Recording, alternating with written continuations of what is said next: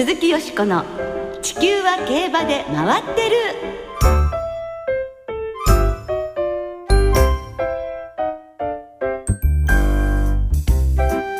皆様こんばんは鈴木よしこです。お元気でいらっしゃいますか？地球は競馬で回ってる。この番組では週末の重賞レースの展望や競馬界のさまざまな情報をたっぷりお届けしてまいります。最後までよろしくお付き合いくださいね。今日ご一緒していただくのは小林正美アナウンサーですこんばんは。こんばんは。いや夏競馬ももう4週終わっちゃいましたね。はい、ええ、楽しんでいらっしゃいますか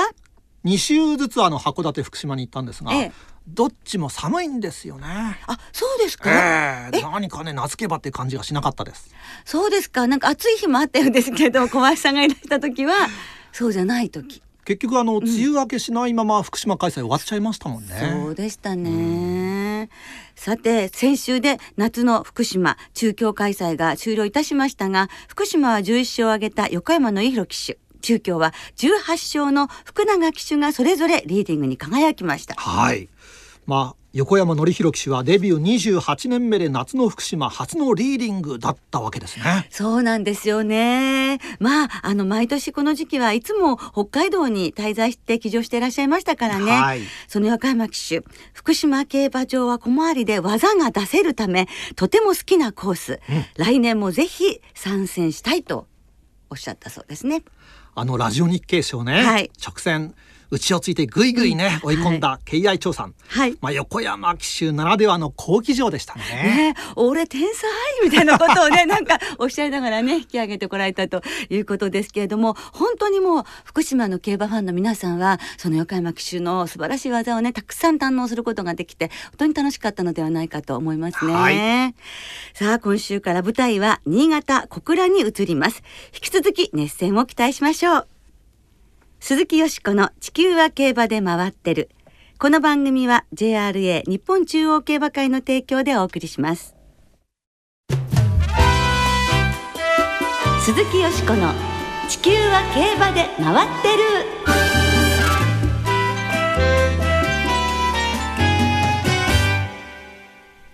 サンリオキャラクター大賞我らがターフィー第6位わあということで今日はサンリオキャラクターの人気投票企画であるサンリオキャラクター大賞通称サンリオ総選挙についてお届けいたします。はい、今年 JRA のマスコットキャラクターターフィーくんが初めてエントリーいたしましてなんと6万5404票を獲得して第6位に輝きましたよ。はい。サンリオの中でも選ばれた100キャラクターがエントリーした中での堂々第6位ですから大したものですね。やりましたね。ねえ嬉しいわ。はい。さあこの快挙に際しましてまずは JRA 日本中央競馬会土川理事長からのターフィーに投票投票していただいたファンの皆様へのお礼の言葉をご紹介しましょう。素晴らしい。もう理事長からお言葉が出たわけですよ。うんすごいすごい。ターフィーがこのような企画にエントリーするのは初めてのことでありサンリオ様の多くの人気キャラクターたちの中でたくさんのご投票いただき嬉しい限りです。中間発表から一つ順位を上げる結果となったことはファンの皆様からの応援による最後の追い込みがあったものと心から熱く御礼申し上げます。今後ともターフィーへの温かい応援をよろしくお願いいたします。ということなんです。おやはりねターフィー君はもう JRA の家族の一員ですからね、はいはい、競馬ファンの家族の一員でもね、うん、ありますからね。土川理事長のコメントご紹介させていただきましたが小林さんはこのサンリオキャラクター大賞ご存知でしたか？もちろんと言いたいところなんですが、はい、いや実は今回ターフィーがエントリーしたことによって初めて知りました。うん、はい、はい、あの総選挙とね言いますと AKB48 なんていうふうに思ってたんですが、そうですね。サンリオキャラクター大賞の戦いがこんなにね、うん、熱いものだなんてねびっくりしました。はい、はい。なんと今年の総得票数が176万7503票。すごいですね。100万を超える投票があっったっていうんですもんね。いや本当に驚きですが、はい、サンリオキャラクター大賞は1986年に始まり今年で28回目と歴史がある人気投票企画なんですね、はい、それではここでゲストをお迎えしてお話をお伺いしてまいりたいと思います。株式会社サンリオ企画営業本部の板垣公夫さん星川かりんさんです。こんばんはこんばんは。ようこそお越しいただきましてありがとうございます。よろしくお願いいたします。よろしくお願いいたします。本当にね、ではどんな話が伺えるか楽しみなんですが、はい、歴史あるサンリオキャラクター大賞は今年の総得票数が176万7503票ということで、今年も盛り上がりましたね、板垣さん。ありがとうございます。えー、昨年がだいたい150万票のあの投票でしたので。ええまあ、本当に投票数でも大いに盛り上がりました、はい、え今年は5月10日からええ。7月7日までの59日間、まあ、これが投票期間で、えー、行いました。あの5月にはですね、ええ、東京都内、えー、サンリオキャラクター大賞のラッピングバスが走ってですねその上からキャラクターたちがこう歩行者たちにアピールをしたりですね。それからあの渋谷新宿ではこう号外がですね、えー、1万枚。うわこう配られたりしまして、はい、かなりあの街中でも盛り上がりましたはいこの号外もねキティちゃんがいたりね マイメロディーちゃんがいたりねリトルツイスターがいたりとか。本当にもう普通のね新聞で すごいですね。でもこれをいただいた方は嬉しいですもんねサンディファンの皆さんはねでおかげさまであの6月7日中間発表がございまして、はい、まあ、この時はあのなんと1位がポムポムプリン。まあ、当時あの、はい、先ほどお話出ましたけど AKB 総選挙の方でもあの指原さんが第1位をこう、まあ、最終的にも取ったと思うんですけれども、はいはい、まあ、そちらとなぞらえてですね、えー、サンリオのサシコなんていう呼び方をプリンちゃんもあのさせていただきました。えーあのおかげさまで1位のキャラクターはですね、えー、えー、なんと18万票以上今年得票を得ることができまして、えー、本当にあのファンの方々に感謝感謝でございます。ね本当に盛り上がった様子がよくわかりますよね。一位輝いたのが18万票っていう話でしたが、はい、その一位に輝いたのは皆さんおなじみのハローキティ、はい、キティちゃんですよ。貫禄の第一位。さすがです。さすがです。はい、私はね、キティちゃんが誕生した時からのファンなんです。だから日本であの一番古いファンの一人です。もう文房具からハンカチから何からもう全部キティちゃん。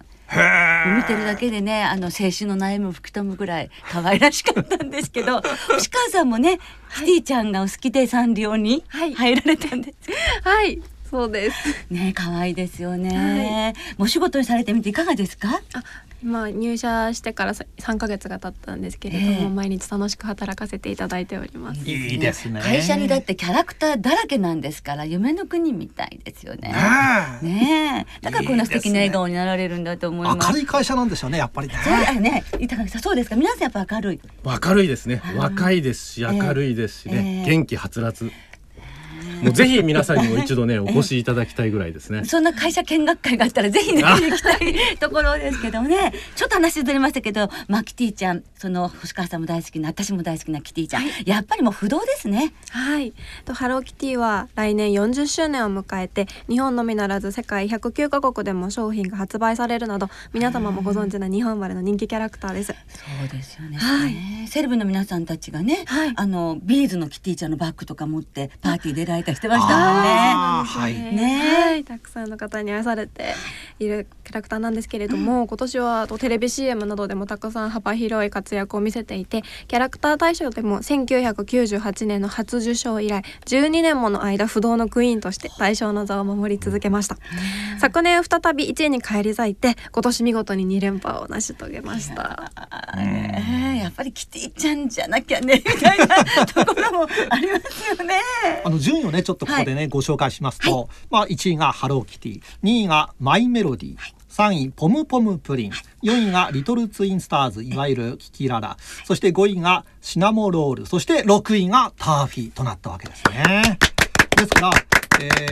ー、ジュエルペットケロケロケロッピ、タクシードサムよりも順位が上になったわけなんですよ小林さんがキャラクターの名前をおっしゃるとなんだかとっても不思議で可愛らしいケロケロケロッピより上ですよ そうですよ。すごいことですよね。JRA お客様サービス課の宇都博恵さんによりますとターフィーが今年デビュー10年目を迎えることもあって初めてエントリーしたところ6位になって驚いています。競馬ファンの力によるものですし感謝の言葉しかありません。ということなんですがやはり板垣さんこの6位はすごいことなんですよね。もうもちろんです。あの初参加で6位ですから、これ大健闘に値しますよね。あの弊社、えー、450ぐらいのキャラクターがおりまして、まあ、その中から100キャラクターが今回ノミネートされて、まあ、あの投票していただいたわけなんですけれども、まあ、当初初参加でもありますので10位以内に入ったらもうこれはもう万々歳ですねと、うん、そんな話からスタートしたんですね。ねですからあのこれやります宣言の方でも、はい、ターヒーは10位に入ったら、うん、ターフィーシートを作ってみんなを G1 レースに招待するよっていうようなことをこう掲げたんですけれども、はい、まさかまさかこれが第6位になるとはもう驚きでございます。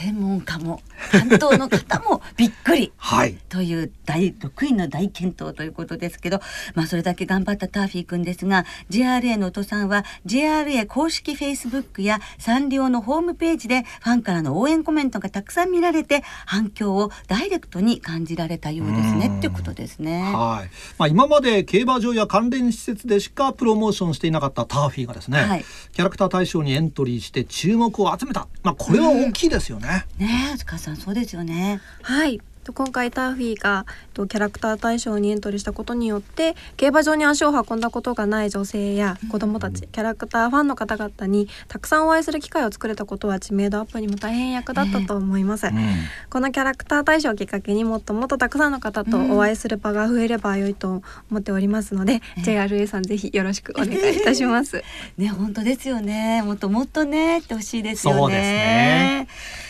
で先ほどこれやります宣言のお話が出ましたが目標の順位の中に入った10キャラクターが宣言を実行するということなんですよね。はい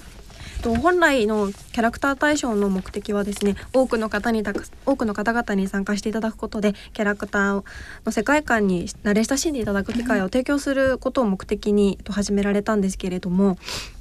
それをもっともっと深めたいという意図からキャラクターたちの個性あふれるこれやります宣言を今年初めて掲げることになりました。はい。いいアイデアですもんね。はい、ありがとうございます。ありがとうございます。1位のハローキティはあなたのそばに行ってハグをします。3位のポムポムプリンはポムポムプリンのプリンを発売します、はい、こちらは東京などですでに発売が決定しております。はい。いやはい、食べたい。ぜひお願いいたします残念ながらマイメロディーの、えっと、1位になったら東北にお花を植えに行きますやキティのボーイフレンドであるディア・ダニエルの10位以内ならキティちゃんにプロポーズしますという、えっと、宣言は実現することができなかったんですが、えっと、今回これやります宣言を見事実現するキャラクターはターフィーを含めて10に上ります。はい。でこのターフィーのこれやります宣言はスプリンターズステークスから有馬記念までの G1 当日にターフィーシートを作ってファンの皆様をご招待するというものなんですね。はいまあ、サンリオキャラクター大賞のホームページや JRA のページからも応募ページに入ることができますのでどうぞご利用いただきたいと思います。もうすでに多数の応募が来てるようですよ。はい、どうなるんでしょうね、ターフィーシートって、やっぱりターフィー君の絵が描いてあったりするのかな。まだそれはこれからですね。はい、これから。はい、でもきっと近くにあのターフィー君が来てくれるっていうことは間違いないんじゃないかしら。いいですね。ねえ、なんて私が言っちゃって。ぜひでも楽しみにしていただきたいですね。ですよね。そして本当皆さんね、ぜひとぜひご応募していただきたいと思いますね。まあちょっとね時間が短かったですけれども、あの二方今日ご出演いただきましていかがでしたでしょうか？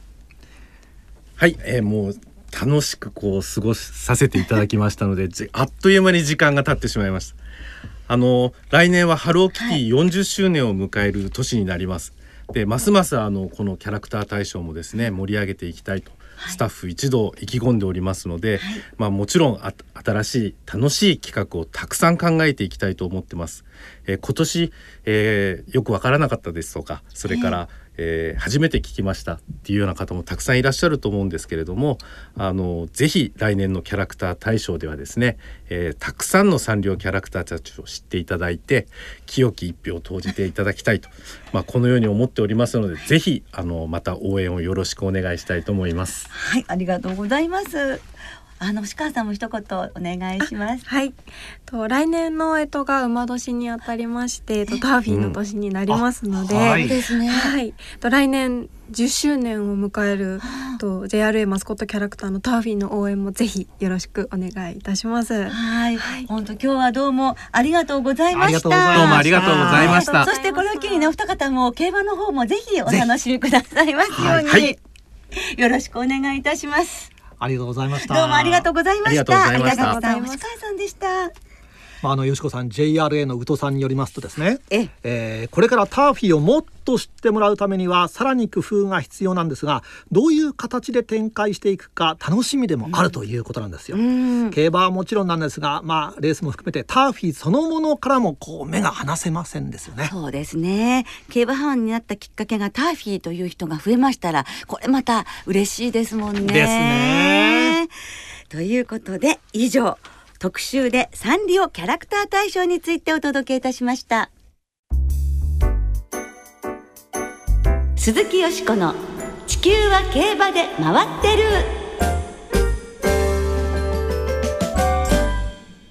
さてここからはあさって新潟競馬場で行われるアイビスサマーダッシュの話で盛り上がっていきましょう。はい。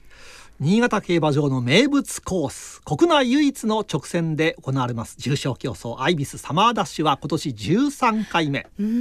2004年の勝ち馬カルストンライト王はこのレースを勝った後続くスプリンターズステークスも制して G1 ホースとなりましたね。とにかく速い馬が勝つというイメージですもんねサマースプリントシリーズが創設されました2006年以降の過去7年間。このレースの優勝馬7頭のうち実に延べ5頭がシリーズチャンピオンに輝いています。サマースプリントシリーズの行方を左右する最重要レースとなっていると言っていいんですね。はい。まあそんなアイビスサマーダッシュリスナーの皆さんから思い出のアイビスサマーダッシュをいただいております、はい。えー、ご紹介しますと、はい、ランナウトさん月並みですがアイビスサマーダッシュといえばカルストンライト王です、はい、外ラチぴったりに走る姿はとても印象的でした、はい、そうでしたね、ね、メジャイさん。去年のパドトロアが勝ったレースが印象的です。前の年まで8年連続で牝馬が勝っていて記録を阻んだパドトロアをかっこいいなと思って見ていました。連覇できるか今年も楽しみです。ありがとうございます。ありがとうございます。さあ本当連覇できるでしょうかね。さあ、はい、そんな中、うん、私が選びました。思い出のレースはやはりこの直線の1,000メートルのレースができたというあの感動喜びを味わいました、うん、第1回ですね。2001年メジロダーリング実況を聞きいただきましょう大外からスペシャルエイジと広がって600の標識も切りました。さあ今度はシンボリスオードか外のスピード、えー、スペシャルエイジかそしてカルストンライトユーアファルコンと広がってきた。それからその後メジロダーリングが現在5番手から4番手先頭グループに近づいてくる。その後追い込み勢はどうかオーストをついたマーティーニも伸びてくる。あと200の攻防になったカルストンライトそしてシンボリスオード両馬の争いに内から来た来たメジロダーリング。あっという間に突き抜けた。メジロダーリング快勝先頭でゴール2番手はシンボリスオード3番手カルストンライトオかその後にエイシンコジーン追い込んでまいりました。53秒9レコード。はいと白川次郎さんの実況でお聞きいただきましたがメジロダーリング函館スプリントステークスを逃げ切りの後ここ出走してきて今度はね、5番手追走。だけど最後の1ハロンでぐんぐん伸びて、うん、上がり3ハロンが31秒7そして53秒9の日本レコードで差し切り勝ちだったんですが電光掲示板にね53秒9っていうのが出た時に、まあ、史上初の53秒台ですからね場内がうわーってなりましたよね。そうでしたね。ねで暑い新潟でこう影楼の中にね直線の向こうの方にあのスタート地点が見えるっていうのもすごく素敵ですよね。そうですね。ねでこの確かねこの競馬場が新潟競馬場改装されて初日にあのの土曜日の開催初日の土曜日の第一レースが直線レースだったんですよ。はいはいはい、はい、それで私もそれに間に合わせようと思って朝一番の新幹線に乗りましたところ超満員もうデッキまで皆さん新聞引いて新幹線が新幹線。あらま。みんな直線レース見たいんだって。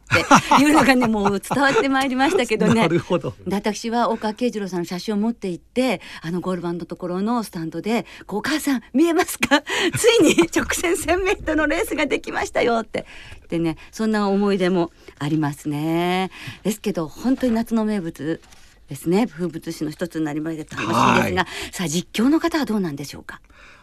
あの1キロ先ですからね、えー、スタート地点が当然のことながら、えー、見た目わからないんですよ。スタートして何がこう前に出てくるのか。えーでこう前の馬に取られてると最後のこの目白ダーリングのようにグイグイ来ると、急に馬が飛んできちゃう感じになっちゃってね、えー、苦手ですって。あ やっぱり難しいんですね。で大体頭数揃うんですよね。1,000メートルのレースって大体16と18頭で、なんでこんなにいつも出るのっていう 思いですけどね。なるほどそんなご苦労もねアナウンサーの方にはあるんですね。はい、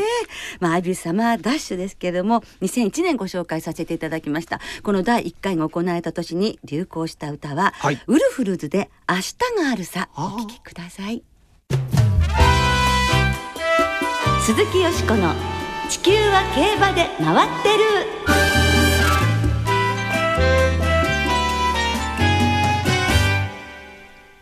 ここからは日曜日に行われる第13回アイビスサマーダッシュを展望していきます。その前に先週の函館日産ステークスですが、レースを制したのは一番人気、牝馬のクリスマス強かったですね。強かったですね。まあクリスマスは当たったんですけど、相手が私ありませんで、残念でした。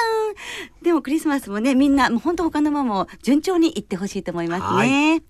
さあ、それでは今週のアイビスサマーダッシュの展望に参りましょう。はい。今年は連覇を狙うパドトロは力をつけた快速馬白山ムーンなど18頭立てです。やっぱり18頭いますね。また実証泣かせですね、はい、さあどんな感じになるでしょうか、はい、馬場状態はどうでしょう？えー、金曜日正午の新潟の天候は晴れ、えー、芝がやや重ダートが不良の発表です。新潟はあのこの中間雨混じりで、うん、日曜日はまあなんとか降らないような感じなんですけどね、えー、はいやっぱりねスピード自慢が揃うんですからね。そうです開幕週ですからね。ねいい馬場でやってほしいですよね、さて難しいですけれどもでもやっぱりスプリント重賞勝っています。白山ムー13番やはりこの白山ムーンが硬いんじゃないでしょうかね。ここからあの桜爆心王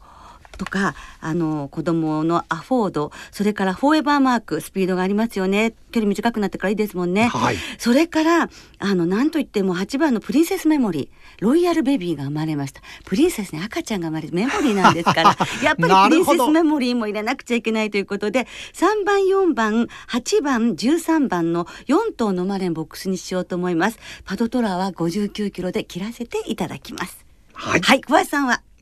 私も白山ムーンビューンと言ってそのままだと思います。はいということで二人揃って当たりたいですね。皆さんもアイビーサマーダッシュを的中させて楽しい週末になさってください。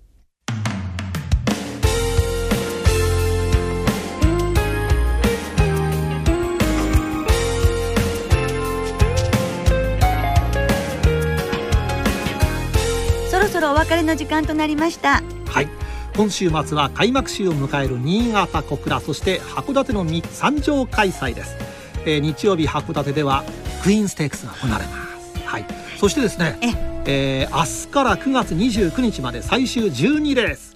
えー、馬連が通常の払い戻し金に売上の5%相当額を上乗せして払い戻しされます。5%は大きいですよね。もっとどうぞ最終レース買ってくださいね、あそして今日は最後に素敵なプレゼントのお知らせがあります。はい。ターフィーのレッツゴーダンスの DVD を番組をお聞きの方10名の方に差し上げます。プレゼント希望と書きまして番組サイトの投稿フォームでご応募いただきたいと思います。よろしくお願いします、はい、お待ちしております。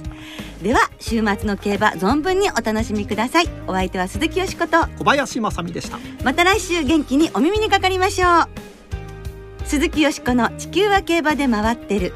この番組は JRA 日本中央競馬会の提供でお送りしました。